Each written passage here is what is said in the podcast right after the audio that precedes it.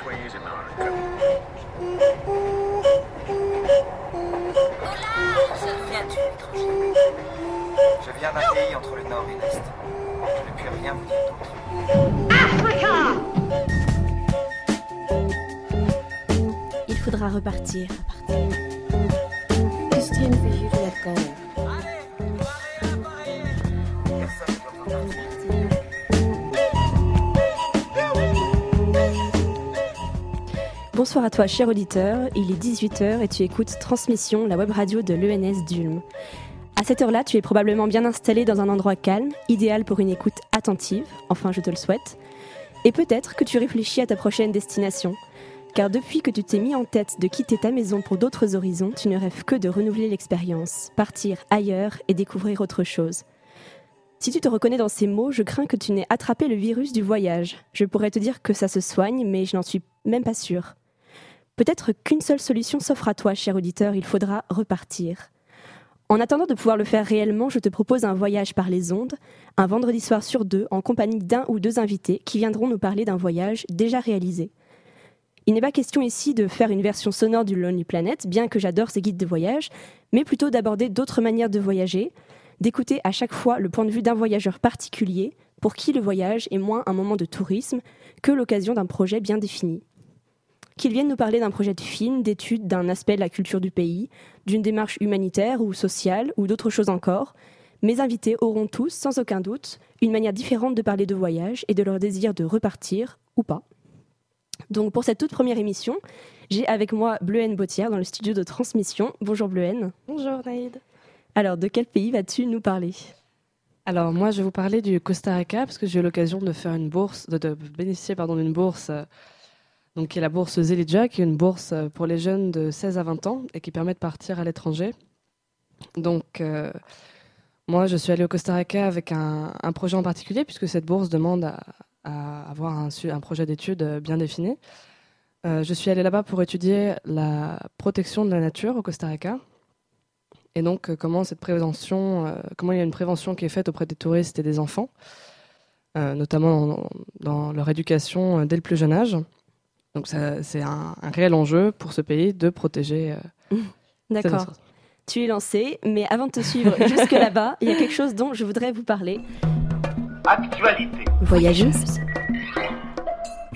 Les actualités voyageuses. Car oui, cher auditeur, à chaque début d'émission, j'ai prévu quelques minutes pour parler d'un événement récent lié à la question du voyage. Donc ça peut être des publications, la sortie d'un film ou un festival. Et donc c'est justement euh, d'un festival que je veux vous parler aujourd'hui, le festival du Grand Bivouac, qui a lieu chaque année en octobre à Albertville, c'est en Savoie.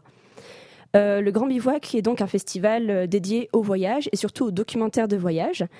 Et donc euh, j'y suis allée cette année pour la première fois. C'était du 19 au 22 octobre et c'était vraiment très bien. Au programme rencontres, ateliers, salon du livre et exposants, projection de films produits euh, dans la sélection officielle, mais aussi des films autoproduits euh, par de jeunes réalisateurs souvent débutants dans la programmation intitulée Premier pas et dont, dont je faisais en fait partie cette année. C'est pour ça que j'étais donc au festival. Donc euh, déjà, j'apprécie beaucoup euh, l'initiative du Grand Bivouac d'offrir un espace de diffusion à ses premiers projets, parmi lesquels on, trouve des choses vraiment très prometteuses, notamment le film qui a reçu le prix des premiers pas. Euh, donc c'est un film de Pierre Benet intitulé Ranataru des princesses déracinées. Donc Pierre Benet est parti à la rencontre du peuple des Ranataru à l'ouest du Népal. Donc j'ai pas encore vu son film, mais ça m'a l'air d'être très réussi. Par contre, donc, je vais vous parler d'un film que j'ai vu, euh, qui est en fait un peu mon coup de cœur personnel parmi euh, cette sélection des premiers pas. C'est euh, un film sur la musique traditionnelle argentine. Ça s'appelle Quelle musique tu parles? Et c'est réalisé par Sébastien Roger de Núñez. Donc, on y voit le réalisateur qui traverse le pays à la rencontre de formes de musiques anciennes.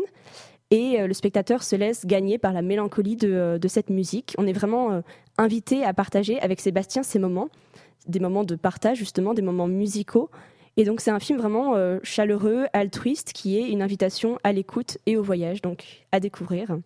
C'est Quelle musique tu parles? On mettra les références sur le site euh, de transmission. Donc, euh, donc voilà, je vous ai parlé du Grand Bivouac. Maintenant, on va. Enfin, tu n'y- tu n'y étais pas cette année, euh, Bleuhen Non, malheureusement, j'aurais bien aimé y aller, mais ça n'a pas été possible. Ouais, ouais c'est c'est loin de la Bretagne. oui, c'est assez loin. Donc, euh, l'année prochaine, peut-être. Peut-être. Tu seras peut-être dans la sélection premier pas, parce qu'il y a toujours beaucoup de Zelidja euh, qui, euh, qui, qui y sont. Oui, effectivement, pourquoi pas. Donc, euh, bah, on va retourner au Costa Rica avec toi. Est-ce que tu peux euh, te présenter euh, en quelques mots d'abord euh, sur ton parcours personnel euh, au-delà de ce voyage? Oui, alors, euh, donc, je suis euh, Blaine Lautière, je suis en L3 Sciences sociales à Paris-Dauphine, j'ai 20 ans. Euh, donc, cette année était la dernière année pour moi où je pouvais faire un, un voyage Zelidja, donc j'ai- saisi ma chance. Ah oui, parce que c'est jusqu'à 20 ans. Voilà, c'est de Mm. 16 à 20 ans.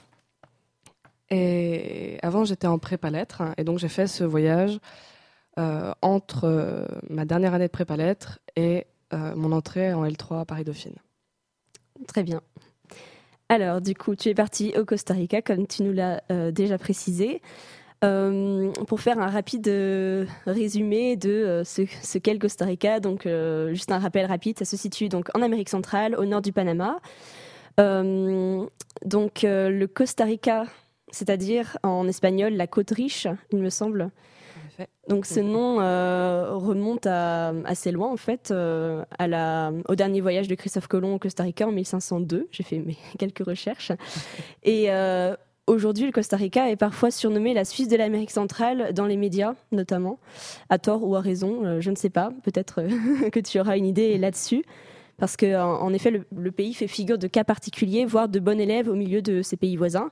Et selon certains, le Costa Rica aurait trouvé une formule originale et avantageuse sur le plan euh, politique, économique et euh, environnemental, euh, à base de stabilité politique et euh, aussi de protection, d'une protection assez attentive de ses milieux naturels et de sa biodiversité qui est extrêmement riche, comme tu nous l'as déjà un peu dit.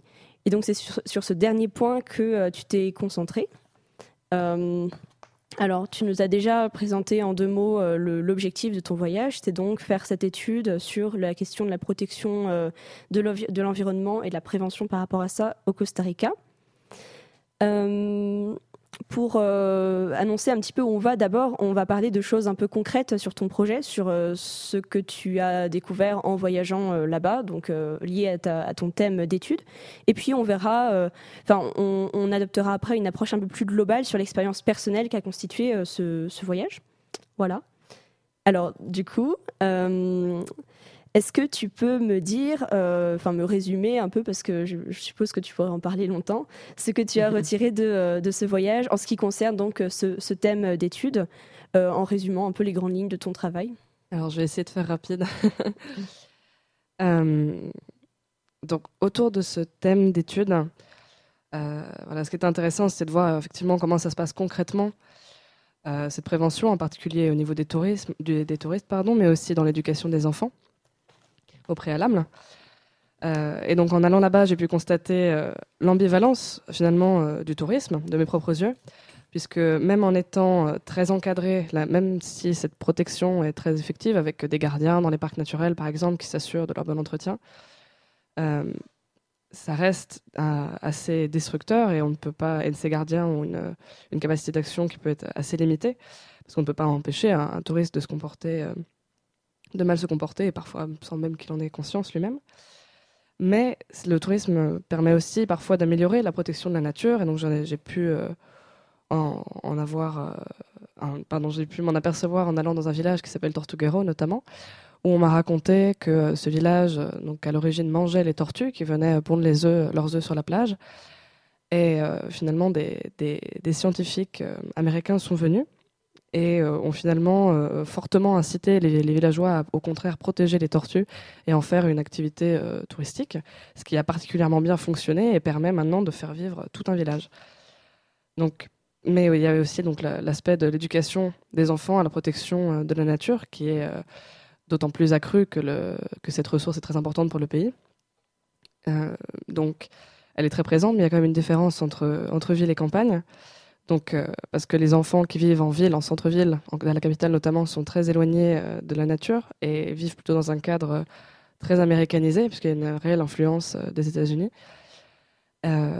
Alors que dans dans les villages plus ruraux, qui sont réellement entourés par la nature, parfois vraiment entourés par la jungle complètement, ou entre forêt et océan, euh, la, la- la conscience euh, de cette nature, de la- qu'il est nécessaire donc, de protéger cette nature, est donc bien sûr d'autant plus accrue, puisque euh, la détruire serait comme détruire un, un lieu de vie, même si, euh, bon, je, je- bien sûr, je ne dis pas que ce sont des sauvages qui vivent dans la forêt très très loin de là, mais ça reste, voilà, ce serait détruire le- leur jardin, leur, leur paysage au quotidien, Ouais. tout simplement. Donc voilà ce que j'ai pu en tirer. Ouais, mais du coup, en fait, euh, dans ton approche, tu distingues euh, la prévention liée au tourisme pour Oui. empêcher les éventuels mauvais comportements des touristes qui, vient- qui viennent pourtant dans une expérience de tourisme vert en général. Oui. Mais voilà, quand même. Et de l'autre côté, euh, les locaux, c'est ça? Oui. Enfin, t'as, tu as, fait une approche assez globale qui comprend les deux. euh, Exactement, donc j'ai différencié les œufs puisque la- l'approche est, est très différente. En fait, les- effectivement, c'est comme c'est un pays qui fonctionne beaucoup sur l'écotourisme. Il attire donc théoriquement des, des touristes qui ont déjà une, un certain intérêt pour la protection de la nature. Sauf que on, vient, on a tous des cultures différentes et parfois on a des comportements qui, dont, on ne se rend pas compte qu'ils ont un réel impact sur la nature. Donc euh, cette prévention auprès des touristes est faite par des rappels, bien sûr, attention à éviter de, euh, par exemple, euh, je sais pas, utiliser le, le flash quand on prend en photo des animaux, par exemple, c'est des choses toutes bêtes. Ouais, on pense pas peut- forcément, alors même qu'on a de voilà. très bonnes intentions, quoi. Exactement, Ouais. ce sont des choses qu'on on n'y pense pas forcément sur le coup et qui ont un réel vrai, impact, une réelle importance.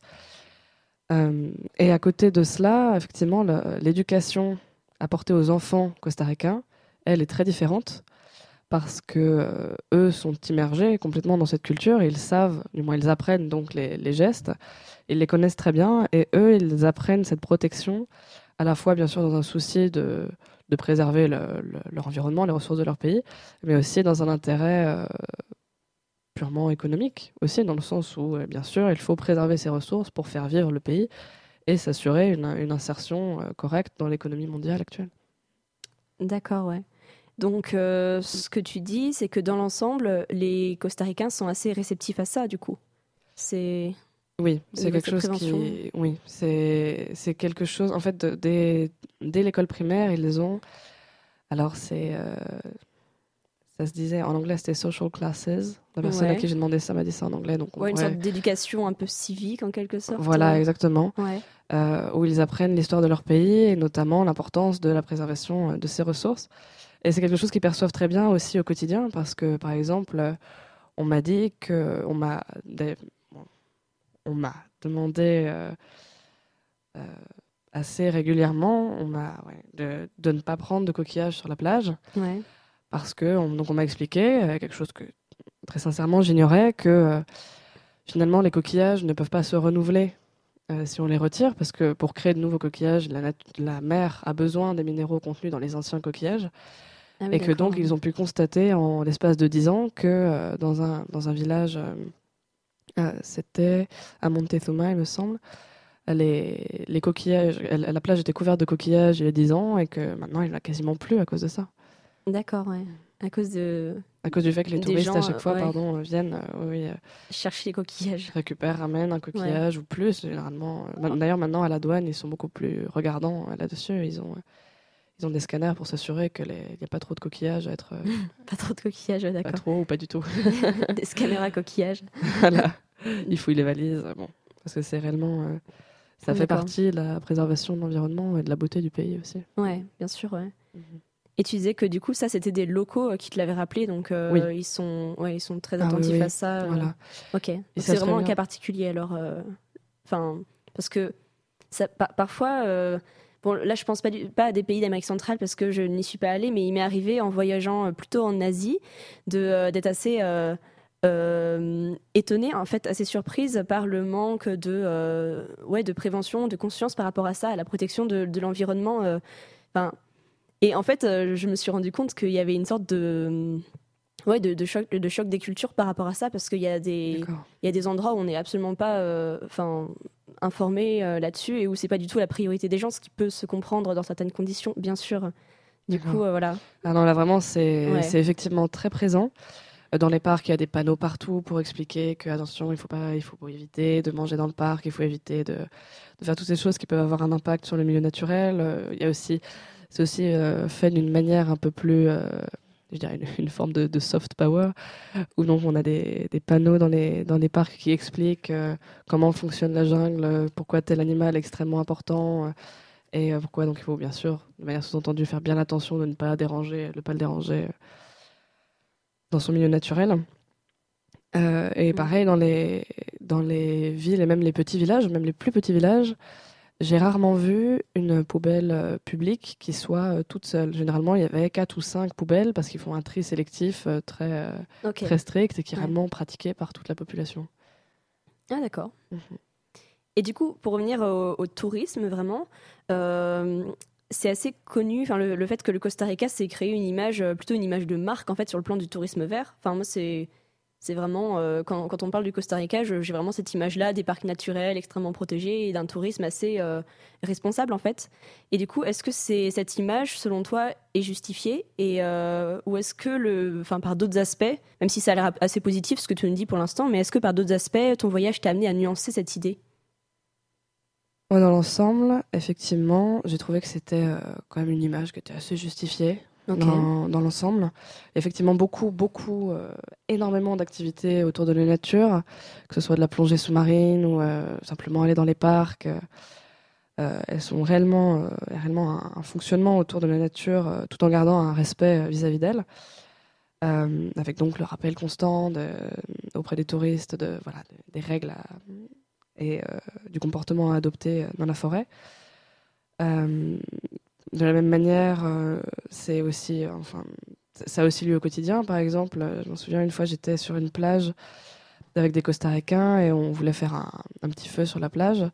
Et donc, un, des jeunes du village qui s'occupait de l'association de protection des tortues euh, de, ce village-là est venu nous voir et nous a dit, par contre, bon, si vous pouviez reculer le, le feu de bon, euh, 5-6 mètres, ce serait mieux parce que sinon, les tortues qui viennent pondre leurs œufs sur la plage ne sauront plus dans quel sens aller vers la mer parce Ah ouais. qu'ils se repèrent avec la lune. Et Ouais, c'est vraiment rien euh, qui change tout en fait. Exactement. Et donc, ils sont quand même très, très, euh, Mm. euh, très, très au courant de ça. Ils y font attention euh, quotidiennement. Euh, pour ce qui est du tourisme, en tous les cas, alors j'ai eu l'occasion de voir plusieurs, euh, plusieurs euh, parcs. Euh, et cependant, ce qui m'a fait euh, quand même, euh, bon, ce qui, ce qui nuance un petit peu le, le joli tableau, il y a quand même quelque chose. c'était euh, oui, c'était le, le parc euh, réputé comme étant euh, le parc à voir, qui est celui de Manuel Antonio. Ça se situe où, juste pour. euh, Alors Manuel Antonio, c'est sur la côte pacifique et à peu près au, au centre du Costa Rica. Et, euh, et donc c'est voilà, c'est un parc donc, qui est donc, très célèbre, on en entend parler dans tous les guides. Donc voilà, j'ai voulu y aller, aller voir, et d'autant plus que c'était un, un parc qui était très très fréquenté et très très touristique, donc euh, c'était d'autant plus intéressant pour mon sujet d'études. Et donc quand je suis allée là-bas, j'ai découvert donc euh, ce parc qui était euh, donc pardon pour aller pour aller dans ce parc, on allait d'abord donc dans un dans une ville de bord de mer donc qui s'appelle Manuel Antonio. Et donc c'est euh, la ville la plus américanisée que j'ai pu voir de Ah ouais. tout le Costa Rica, avec donc une, une population majoritairement touristique en fait, ça se, ça se voyait très très bien. Des, et même la population locale, donc les Costaricains qui euh, géraient les restaurants, euh, et puis les boutiques touristiques, parce que dans ce, dans ce village, il n'y avait que des hôtels, des, des euh, offices de tourisme et, euh, et des magasins de souvenirs. Ouais. Euh, ils parlaient tous parfaitement anglais. euh, et voilà. C'était pas du tout la même chose que ce que j'ai pu voir dans d'autres villages. Et une fois que je suis rentrée dans le parc, en fait, c'était donc de grandes allées. Alors, c'est certes un, un très beau parc, mais les, il est vraiment rempli de touristes. Alors que je suis allée en basse saison. Ah, d'accord. Et euh, les, donc, par- c'est que des groupes de touristes menés par des guides. Et donc, ça, ça perd euh, complètement. En fait, on voit moins d'animaux. Et les animaux Ouais, que l'on voit, euh, forcément, voilà. Et les, les, les animaux que l'on voit euh, le plus, ce sont les singes et les ratons laveurs. Ah oui. Parce qu'en fait, ils se sont complètement habitués à la présence euh, humaine. Et probablement un petit peu trop. Parce que donc il y a une, une plage au centre du, du parc. euh, et donc c'est là qu'on en voit le plus. Et donc ils volent la nourriture et même parfois les téléphones portables, les appareils photos dans les, dans les sacs pour euh, copier les êtres humains en fait. Et la nourriture pour le but que l'on connaît. Et euh, j'ai même vu euh, des, euh, des ratons laveurs et des singes se battre pour un, paquet de biscuits. Et sur le coup, alors, la, la plage était inondée de touristes, ça perdait complètement de son authenticité. Et je, me suis posé la question de l'intérêt que ça pouvait avoir pour les singes notamment et les ratons laveurs de, s'habituer à ce point à la présence humaine. Si demain le parc ferme pour une raison ou une autre, est-ce que ces animaux seront encore capables de se débrouiller seront... C'est un peu euh, quand le quand l'écotourisme se transforme en tourisme de masse. en fait. Exactement, là Ouais. c'était vraiment ça. C'était vraiment du tourisme de masse, très américanisé, avec euh, aucune limite dans le nombre d'entrées, par exemple, pour aller visiter le parc, parce qu'on peut le visiter avec ou sans, ou sans guide. Mm. Donc il n'y a pas de réelle limite, il n'y a aucun comptage de fait à l'entrée. Donc euh, oui, j'étais... Bon, j'espère que ça ne se répandra pas aux autres parcs Ouais. naturels que j'ai pu voir. Il est victime de son succès, quoi. C'est Exactement, et puis d'un d'un succès, bon certes c'était un très beau parc, mais j'ai eu l'occasion d'en d'en voir d'autres qui étaient tout aussi magnifiques. Et j'ai l'impression qu'il est presque victime du fait qu'on en fasse euh, autant à, à ce point la publicité, en fait, parce que tout le monde Ouais. vient. On, on voit d'ailleurs tout le monde, euh, à Manuel Antonio, on voit bien tout le monde a son euh, petit guide du routard ou euh, toute variation euh, dans, dans, dans- dans plein de pays différents. euh. Oui, bien sûr. Ouais, c'est enfin c'est un petit peu comme si l'écotourisme ne pouvait pas rester de l'écotourisme euh, enfin avec trop d'affluence en fait. C'est ça, comme s'il ouais. faudrait euh, éventuellement imposer une limite de vrai. fréquentation. Mm. Mm. Parce que oui, je me suis posé la question de comment faire pour que ce soit différent, pour sans limiter nécessairement l'accès. Comment est-ce que, enfin, Mm. est-ce que inévitablement, si on fait de l'écotourisme, il va y avoir un, un impact sur la nature C'était tout l'objet effectivement de mon projet. Donc euh, c'est Ouais, difficile de trouver un entre-deux. c'est sûr. Et du coup, euh, d'un point de vue plus pratique, comment est-ce qu'on s'y prend pour réaliser une étude de ce genre dans un, dans un pays qu'on ne connaît pas au départ parce que c'est la première fois que tu y allais? Exactement. Euh, Par où commencer, où aller? Enfin, ça peut paraître un petit peu euh, compliqué d'arriver comme ça et de, de commencer.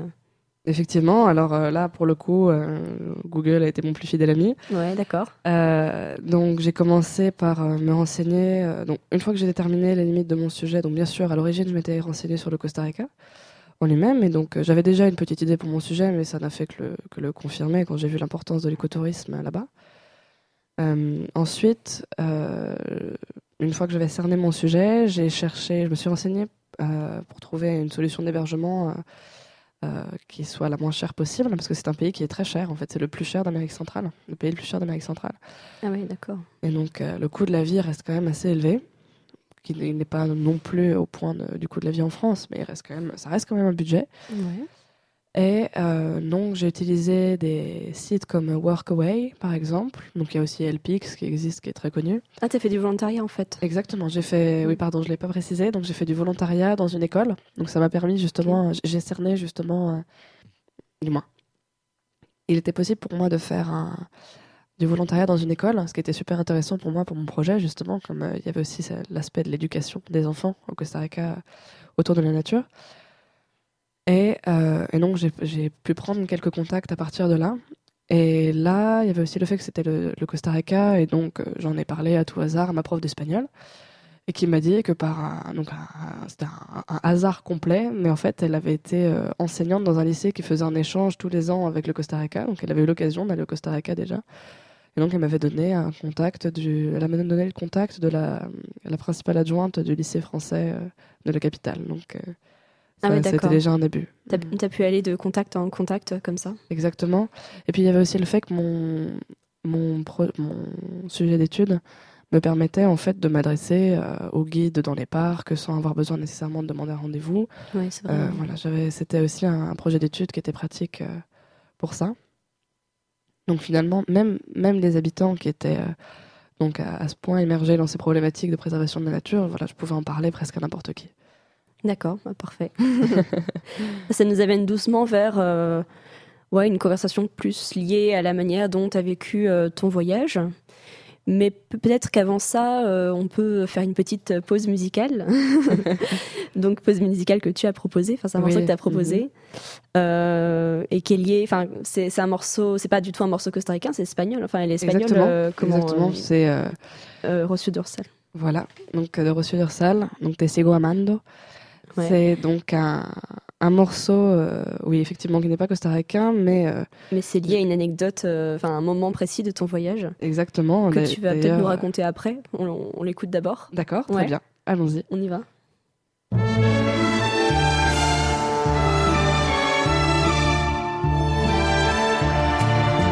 que seas muy feliz, estés donde estés, cariño. Importa que ya no vuelvas jamás conmigo. Deseo mi amor que sepas también que te amo, que no te olvidé que nunca podré, te extraño. Que seas muy feliz, que encuentres amor, mi vida. Que nunca, mi amor, te digan adiós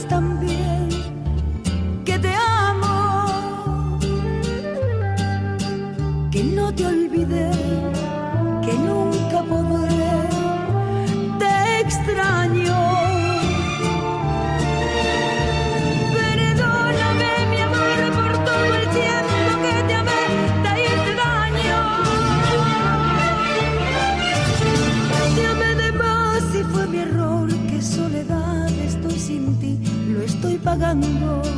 Que seas muy feliz, que seas muy feliz, mientras que yo te sigo amando.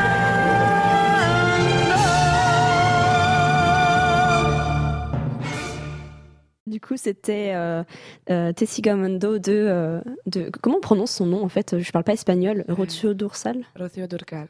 Je pense que c'est comme ça. Ouais, c'est mieux. Alors, est-ce que tu peux nous dire euh, pourquoi le choix de cette chanson? Et alors, c'était une chanson en fait que j'ai entendue dans un bus entre deux villages euh, perdus au Costa Rica. En fait, je venais de quitter un village euh, qui, dans lequel j'ai eu peut-être la, la, moins, la, la seule mauvaise expérience de mon séjour. Donc, c'était un, un village où je me suis pas sentie très à l'aise, pas très, pas vraiment la bienvenue. C'était pas un village touristique du tout. Et euh, voilà, on me dévisageait un petit peu dans la rue. euh, les gens se demandaient un petit peu ce que je faisais là, et c'était parfois un petit peu pas, pas fait d'une manière très très euh, très agréable. Je me sentais vraiment pas la bienvenue. Donc euh, j'ai passé une nuit euh, à cet endroit et je suis repartie le lendemain euh, le plus tôt possible.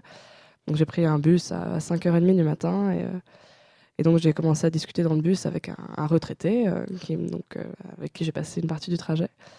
Et quand il a appris que j'allais dans, dans le village suivant euh, seul, avec mon gros sac et, mon petit courage, euh, il, m'a regardé d'un air, euh, d'un air presque scandalisé. Il m'a dit Attendez, euh, vous allez dans ce village-là toute seule, mais c'est super dangereux, il faut pas rester dans ce village-là.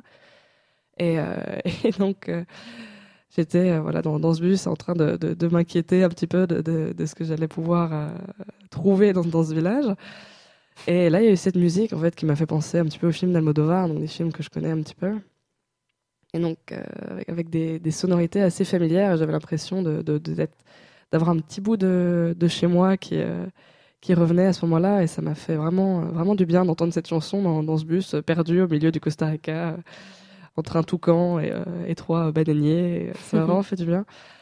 Donc, c'est une musique que j'écoute encore d'ailleurs régulièrement. Et, et finalement, je n'ai eu d'ailleurs aucun problème dans ce petit village où je ne suis pas Ah oui, restée très longtemps. c'est- Non, non, aucun problème. En fait, le bus m'a déposé en face du port où je devais prendre un, un bateau. Donc je n'y suis restée peut-être que une heure. Ah oui, d'accord. Tout s'est bien passé. Très bien. Alors, du coup, euh, il y a une chose que je t'ai pas demandé, c'est de nous résumer un peu ton itinéraire spatial, en fait, dans le pays. Au Costa Rica, oui. Ouais. Donc, euh, alors, ce que j'ai fait, donc, la- l'avantage que j'avais dans le volontariat que j'ai pris, euh, et donc qui a déterminé mon itinéraire, c'est qu'il était euh, donc à Alajuela, qui est la deuxième ville du pays en, termes de nombre d'habitants. Euh, donc, ce qui est très relatif, parce que c'était 40 000 habitants, quelque chose comme ça, il me semble. Euh, et qui est juste à côté de la capitale. Et donc, j'ai beaucoup utilisé le système de bus. Et en fait, au Costa Rica, quand on part de la capitale, il est possible d'aller quasiment partout. Mais quand, euh, une fois qu'on est à côté de la côte, et donc, pardon, la, la capitale en plus est au centre du pays, donc c'est d'autant plus pratique. Donc j'ai voyagé en, en étoile, en fait. Ah oui, Euh, d'accord. T'as pas fait un itinéraire un peu suivi, t'es revenu à la capitale, euh, à. San José à chaque Parce fois? que, en fait, je, avec mon volontariat, je travaillais deux jours et demi et j'avais le reste de la semaine complètement libre pour aller voyager. Donc, chaque semaine, je choisissais une destination et je gravitais à cet endroit-là. Donc, ça m'a permis de, de faire un peu les quatre ou cinq coins euh, du Costa Rica de cette manière-là. Ah ouais, deux et, jours et demi de euh, travail, ça va, c'est Ouais, pas- voilà, pas mal. euh, exactement parce que mon contrat c'était de faire 25 heures par semaine. Donc je faisais euh, 10 heures par jour. Ah et oui, cinq d'accord, heures, ouais. euh, voilà. Des un- grosses journées. un ouais. troisième jour, exactement. J'avais le choix en fait. Ça a été, j'ai eu beaucoup de chance de trouver ce volontariat parce que ça fonctionne pas toujours de cette manière-là. Bah. Parfois ils exigent 3 heures, euh, 3 heures par jour euh, pendant 6 jours et Ouais, euh, ouais, moi c'était plusieurs heures par jour quand j'ai fait du volontariat au Cambodge. voilà. Mm. Et donc là pour moi c'était vraiment la situation idéale parce que c'était ce qui est intéressant de faire euh, est très éloigné de la capitale en fait. Parce que la capitale en soi euh, n'a pas, enfin, j'aime pas dire ça comme ça, mais n'a- pas beaucoup d'intérêt, elle ne présente pas beaucoup de choses à voir, euh, vraiment à visiter. Ouais. Et euh, donc voilà, j'ai pu euh, aller un peu sur la côte Caraïbe, un peu sur les- la côte Pacifique. J'ai essayé de voir des choses les plus variées possibles, des- du volcan jusqu'à la mer, jusqu'à la, la forêt. Donc voilà, je n'ai pas, su- je n'ai pas fait de, de voyage réellement, euh, je suis pas sûre que qualifié de voyage Itinérant. Voilà. Ouais. En même temps, c'est pas mal comme formule parce que tu as mêlé euh, le fait de rester vraiment dans un endroit et d'apprendre à le connaître, même s'il n'y a pas grand chose à y faire euh, Voilà. dans la capitale, et en même temps le, la pérégrination. euh. Exactement, surtout que j'allais surtout en, en- donc, pendant la plus grosse partie de semaine, où j'allais donc voyager ailleurs dans le pays, c'était des, des zones plus rurales. Et, donc, et moi, je restais dans un endroit plutôt urbain, donc des grosses villes. Et ça m'a permis vraiment de voir la, la différence entre les deux. Mais Justement, j'allais te demander si tu avais eu euh, des difficultés d'organisation vraiment pour tout ce qui est transport, etc. Mais, ah, enfin, apparemment, ça s'est plutôt bien arrangé, euh, d'après ce que tu dis. Mais... Exactement, parce qu'il y a un- en fait le Costa Rica. euh, alors là, j'ai pris la, la- la- la claque sur le coup de, de l'occidental, avec un, un point de vue euh, lamentable sur, sur, le, sur les pays moins développés. Je, je ne Ah sais pas oui pourquoi, j'avais le cliché en tête. de- je je m'attendais à une espèce de, de car euh, poussiéreux, euh, branlant, euh, alors qu'en fait, pas du tout. Ils ont des cars très très modernes. Le Costa Rica est en fait très moderne. Et ils ont euh, donc des cars très modernes et un service de, de cars qui fonctionne très très bien D'accord. avec des bus assez régulièrement qui permettent d'aller un peu partout. Donc il suffisait de se renseigner sur le site internet des, des autobus, donc du système d'autobus Mm. national, et de connaître les horaires, et, et c'est Ouais. parti. Donc euh, il n'y a pas de train par contre au Costa Rica, donc ça a été exclusivement bus et c'était relativement bon marché. Bon, t'inquiète pas, je pense que euh, cette image-là est partagée par euh, pas mal de, de- de gens qui n'ont pas forcément euh, eu l'occasion de, de voyager. Ça m'est arrivé qu'on me demande mais comment tu vas te déplacer? Mais ils ont des voitures en fait. non mais c'est vrai. hein. c'est vrai qu'on on a des ouais parfois on a des ça, on a images des euh, préjugés euh, ouais, stupides et, et j'ai été contente d'ailleurs justement. Enfin, j'étais contente d'avoir cette claque. J'étais contente de me, oui, de, de me dire attends enfin euh, Mm, Ouais bah ouais de remettre en question ton point de vue quoi. quand même. Ok ouais. Et donc euh, puisqu'on est dans les aspects un peu pratiques du voyage, euh, bon j'avais dit qu'on ne ferait pas un Lonely Planet euh, radiophonique, mais on va quand même faire un petit moment de Lonely Planet. Est-ce que tu peux nous donner euh, euh, une bonne, euh, pas forcément une bonne adresse, pas à ce point-là, mais une bonne expérience découverte que tu as eue et que tu conseillerais euh, à qui voudrait partir au Costa Rica? Oui, alors, il y a un endroit que j'ai beaucoup aimé, et je pense que je l'ai d'autant plus aimé parce que je parlais espagnol. C'est un, un village qui s'appelle Montezuma, qui est donc sur la côte pacifique. Et en fait, c'est un petit village de pêcheurs avec une atmosphère très très détendue, qui est euh, quand même, qui est quand même touristique, on peut le dire. Il y a quand même euh, des touristes qui sont présents, mais ils n'ont pas modifié euh, l'architecture du tout, donc ça reste très très authentique. Donc ils arrivent à, un équilibre entre la possibilité de se loger et d'y avoir accès, et euh, sans tomber non plus, non plus dans, l'américanisation euh, du, du tourisme de masse de Manuel Antonio. Et donc c'est un endroit qui est, qui est très très beau avec, et les locaux sont extrêmement gentils. Euh, ils prennent toujours le temps de discuter euh, de, de choses et d'autres. On, on les, enfin, je m'en souviens, je- j'en ai rencontré. C'est un tout petit village, je sais pas combien il y a d'habitants, mais il est vraiment tout petit. Et donc j'ai l'impression d'avoir pu rencontrer peut-être la moitié du village en, en deux trois jours. Et euh, dès le premier jour, on discutait un petit peu et c'était ah bah tiens, est-ce que tu veux venir ce soir? On se retrouve dans le, dans le bar euh, reggae du village et on va manger un truc. Et ok, c'est parti, et on y allait et c'était Ah, super. super. et des liens très très faciles à nouer. Et euh, en plus, c'est un village qui est euh, donc qui pareil, fonctionne sur les activités, les activités touristiques et qui notamment propose des, des cours de surf qui sont dispensés par les jeunes du village et donc qui, qui donnent les- des cours de surf euh, sur la grande plage à côté. Et donc tout ça dans un village qui a vraiment une ambiance très décontractée et qui a vraiment une, une respiration euh, très très très appréciable entre euh, l'océan Pacifique euh, et la, la forêt primaire qui est juste derrière. Enfin, forêt primaire, j'ai peur de dire des bêtises, mais en tout cas la forêt très dense qui est derrière. Oui, parce que D'accord. ouais. voilà, ne pas se tromper entre la forêt primaire, secondaire. Là, je, voilà, je ne peux Ça pas. dépasse prendre- nos compétences. Voilà, là, là, pour l'instant, je ne peux pas. Est-ce que tu peux répéter le nom du village du coup Donc, Montezuma. D'accord. Donc, Donc, qui, qui s'écrit, pour être précise, donc M-O-N-T-E-Z-U-M-A. Parfait. Alors, euh, maintenant, je voudrais revenir un petit peu sur euh, ta manière de vivre euh, l'expérience Zelidja, si, si je puis m'exprimer ainsi, parce que bon bah moi je l'ai fait aussi. En fait, on est deux Zelidja, High five. voilà, autour de ces micros aujourd'hui. Donc, pour répéter un petit peu de quoi il s'agit, puisque bon, déjà, je, enfin, je, fais un petit peu du teasing, mais je pense que j'aurai pas mal d'invités qui seront en fait des Zelidja ou des Z pour les intimes dans cette émission. Donc Zelidja, c'est donc une association fondée en 1939 par Jean Walter, qui était architecte et aussi euh, industriel. Euh, et le but donc euh, de ce personnage-là, c'était donc euh, de donner la possibilité à des jeunes de compléter leur formation par une expérience de voyage en solitaire. Et c'est un petit peu resté la, même, idée en fait.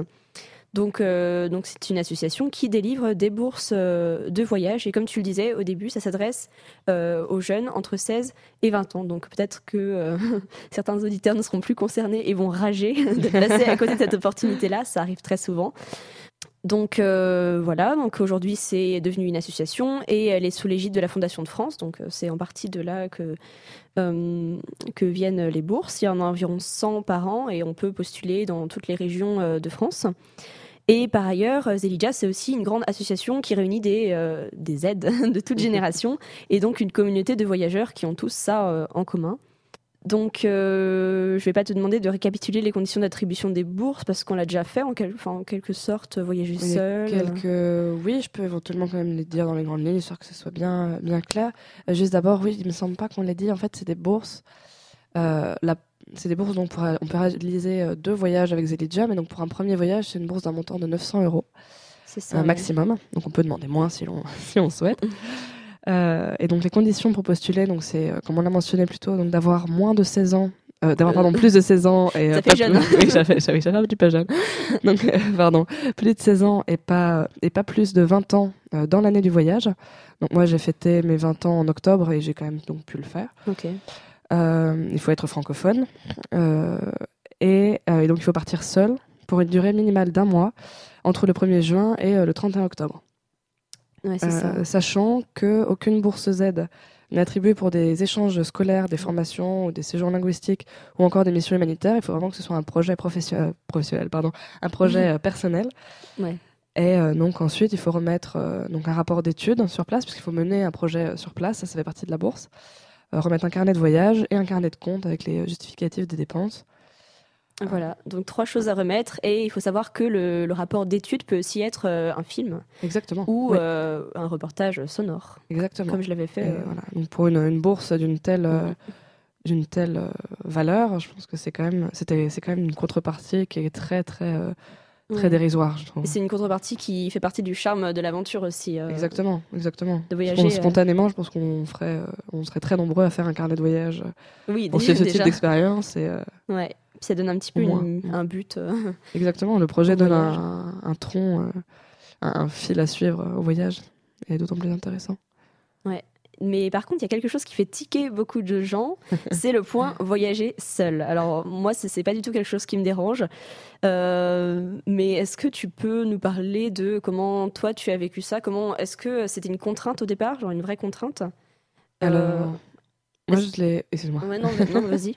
Moi, au contraire, je l'ai. Alors, au début, effectivement, euh, quand j'ai entendu voyager seul, au, au fond de moi, il y a eu un petit, euh, petit quelque chose qui s'est contracté. je me suis dit, oh là, Ah oui. bon, d'accord.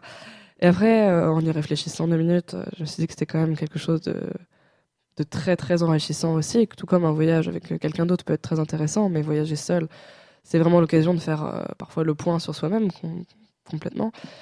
Euh, c'est aussi se rendre disponible simplement pour de nouvelles rencontres et pour adopter un point de vue vraiment ouvert et disponible sur, euh, sur ce qui nous entoure, sur une nouvelle culture.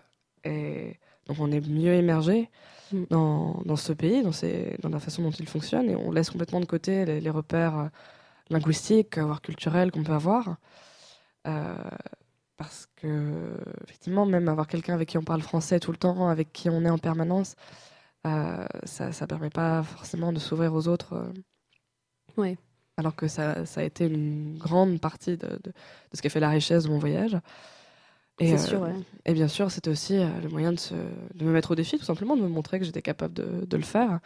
Et finalement, là, maintenant que j'ai fait mon voyage, je me rends compte que c'était euh, très très loin d'être aussi difficile que je le croyais à l'origine.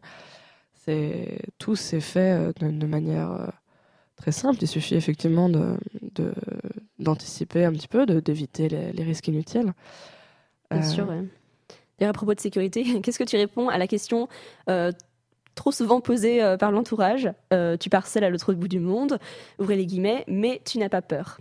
Parce que moi, on me l'a fait des milliards de fois. hein, mais- Ouais, ouais, j'imagine, ouais, on me l'a dit aussi. C'est vrai qu'au début, un peu avant le voyage, j'avais une petite appréhension, mais en fait, on se rend compte que sur place, en fait, bon, qu'est-ce qui pourrait m'arriver concrètement? À Ouais. part le fait que bon, il y a un serpent qui m'est tombé sur la tête, mais ça c'est Ah. une autre histoire. mais euh, à part, enfin, le danger, d'où est-ce qu'il peut venir? Euh, on, a, on, on a souvent peur des mauvaises rencontres, surtout quand on est seul. Mais en fait, dans n'importe quel pays, une, une mauvaise rencontre, on, on la sent d'intuition. En- même en France, quand, quand je sens que quelqu'un euh, peut avoir de mauvaises... On, on sent spontanément, on sent intuitivement que Mhm. quelqu'un peut avoir de mauvaises intentions. Ou, et quand on n'a pas confiance, tout simplement, on, on se sort de la situation, on, trouve une excuse et, euh, et euh, on va faire autrement. Euh, Par exemple, ça... Parfois, bon, ça peut paraître pour de la parano, mais par exemple, une fois, ça m'est arrivé, j'ai rencontré un, un monsieur qui, par, hasard, dans, un- dans une ville, pas loin de Manuel Antonio d'ailleurs, et, euh, et il voulait me faire visiter un petit peu le village, et à un moment, il m'a, il était très, euh, alors très, très euh, gentil, très, je, je vais pas dire dire très obligeant, Ouais. plus- peut-être plus le terme. Et, euh, et il pleuvait, et il a voulu me- m'emmener visiter la marina. Et en fait, plus ça allait, plus on s'éloignait de l'endroit où il y avait du monde. Et euh, il était peut-être bourré de, de bonnes intentions, et il n'y avait peut-être aucun problème, mais je, je sais pas, je l'ai pas trop senti. Et du coup, je lui ai dit, bah excuse-moi, euh, il faut que je retrouve, que je prenne un bus parce que j'ai un compagnon de voyage qui m'attend. et il m'a Mm. dit, on va d'accord, il m'a accompagné. euh, Ouais, bah oui, bus, tu un prétexte. Un prétexte, et puis. Ça m'est déjà arrivé aussi. hein. Après, Voilà. on, on saura jamais si c'était justifié ou pas. Exactement. Mais, voilà. Mais euh, la, la plupart des gens euh, sont, euh, sont, Mm. sont pleins de nos attentions, en fait. On a tendance à voir le mal partout, mais en fait, non, non, j'ai aucun problème à ce niveau-là. C'est vraiment. en fait, être à l'étranger, même, parfois, nous rend d'autant plus vigilants sur ce, sur ce Oui. point-là. Donc, euh, Et en même temps, on apprend à faire euh, confiance euh, à des gens dans des situations où on l'aurait pas fait en France. Moi, ça m'est déjà arrivé de me retrouver Mm. à, à suivre Mm. des gens que je connaissais depuis cinq minutes pour aller boire le thé chez eux, euh, alors que en d'autres, enfin, je sais pas si je l'aurais fait en France, quoi. Ça paraît Exactement. bizarre, alors qu'il y a des endroits où ça paraît pas du tout bizarre et où c'est très naturel et où il n'y a pas de danger, c'est ça, parfois, on sent spontanément que. que c'est ok. hein. Voilà, qu'il n'y a aucun problème, aucun danger. Là, vraiment, c'est c'est sur l'intuition et on trouve un moyen de s'en sortir à chaque fois. Généralement, il y a toujours les sirènes d'alarme euh, qui retentissent Ouais. euh, très tôt dans ce Ouais, genre de situation. Dans les rares situations euh, à potentiel risque. Exactement. Parce Ouais. qu'effectivement, ça arrive très rarement. Oui, c'est sûr. Donc on est bien d'accord. Est-ce que tu penses que tu retourneras au Costa Rica dans ta vie? C'est une Alors, si j'ai l'occasion, carrément. tu C'est un pays qui m'a beaucoup Ouais. plu. Les gens sont très très gentils, vraiment euh, toujours très euh, très prompts à discuter, à faire connaissance, euh, et très attentifs, très voilà très très, très décontractés finalement. C'était euh, voilà comme je l'ai mentionné tout à l'heure, euh, on se rencontre et puis euh, au bout de- de- d'un quart d'heure une demi-heure, ah bah tiens ça se dit on se voit ce soir, on fait ça. Mm. et ça me plairait beaucoup. Pour l'instant, je vais essayer de visiter un petit peu, de découvrir un peu le monde dans d'autres endroits, mais plus tard pourquoi pas, oui. J'espère. J'ai un- bon, une petite inquiétude qui j'espère ne se vérifiera pas que le Costa Rica, j'espère que le Costa Rica ne deviendra pas un Manuel Antonio euh, généralisé, Ouais, d'accord. que ce ouais. sera pas envahi par le tourisme de masse. Je pense que là, il y a plein de petits villages qui sont euh, très très agréables à visiter et j'espère qu'ils ne deviendront pas euh, outrancièrement euh, américanisés. Pour l'instant, ce n'est pas le cas. Mais euh, vraiment, euh, si j'ai l'occasion, pourquoi pas J'aimerais beaucoup y revenir. Ouais, on sent que euh, enfin, c'était dans l'ensemble une bonne expérience qui, qui te donne envie de repartir là-bas ou ailleurs d'ailleurs. euh. Exactement, c'est vrai que là-bas, j'en souviens, j'étais pas encore repartie et que j'envisageais déjà euh, d'autres d'autres projets de voyage. Ça me plairait beaucoup de faire un petit, un petit tour de- des pays de d'Asie du Sud-Est, par exemple, donc Thaïlande, Ouais. Cambodge, Laos. J'aimerais beaucoup aller par là-bas. Donc, Peut-être un deuxième projet. voyage d'Elijah, car Pourquoi oui, c'est possible. alors, c'est possible. Alors, on m'a dit, alors même si l'année prochaine j'aurai 21 ans, Oui, on m'a dit que c'est possible. euh, je peux faire un deuxième voyage à condition que ce soit vraiment l'année prochaine, quoi, pas dans Ouais. deux ans ou dans trois ans. Ouais, ouais, tu peux, euh, éventuellement. Bon, bah, à suivre. en tout cas, euh, peut-être qu'on a donné à l'auditeur la tentation d'acheter sur le champ un billet d'avion pour partir au Costa Rica dès cet été, ou alors avant, ou alors bien plus tard, qui sait. Et si c'est le cas, je pense qu'on a réussi quelque chose, Luan et moi. Donc, euh, on se quitte sur euh, un morceau euh, que, que, que j'ai trouvé toute seule sur un site qui s'appelle Radio OOOO avec 5 O. Je vous en parlerai un peu plus tard, mais c'est une chouette carte du monde interactif avec de, de la musique de partout. Donc, c'est un morceau costaricain de Paco Navarrete qui s'appelle La Mujer que yo quiero. On y va.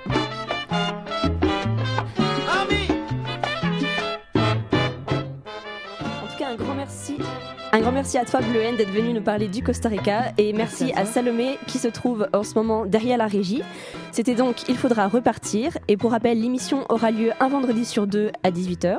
Ce sera en direct et aussi en différé sur le site de transmission. Euh, transmission avec un E, en fait, comme ENS, parce que oui, les Normaliens aiment les jeux de mots, c'est bien connu. Donc la prochaine, ce sera le 1er décembre. D'ici là, n'hésitez pas à suivre les autres émissions de transmission, donc la matinale bien entendu, mais aussi deux autres émissions qui viennent d'être lancées cette semaine, c'est-à-dire la Saint-Lindelin, où on parlera d'art contemporain euh, le mercredi soir, et Underground, nouvelle émission de cinéma du jeudi midi. À très bientôt.